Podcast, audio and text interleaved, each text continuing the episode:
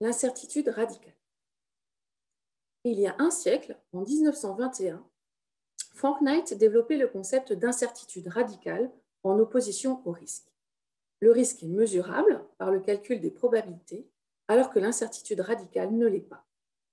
La plupart des outils de gestion, par exemple en finance, ont été développés pour gérer le risque.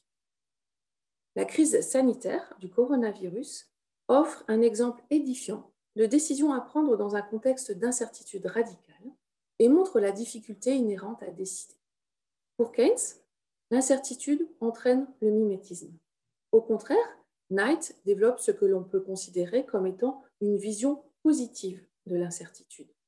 En effet, incertain n'est pas synonyme d'arbitraire et n'entraîne ni un comportement irrationnel, ni un comportement mimétique ayant des conséquences néfastes. L'incertitude est saisie au contraire positivement comme une ouverture sur des mondes possibles. En situation de risque, la décision résulte d'un calcul. En situation d'incertitude radicale, le registre d'action est différent. Knight met en avant la capacité de l'agent économique à formuler un jugement en contexte incertain. Celui-ci développe une connaissance pratique pour la gérer qui est fondée sur l'expérience.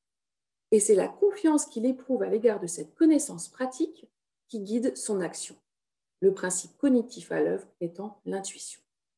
Knight prend l'exemple d'un entrepreneur qui génère du profit grâce à sa capacité de jugement en incertitude radicale.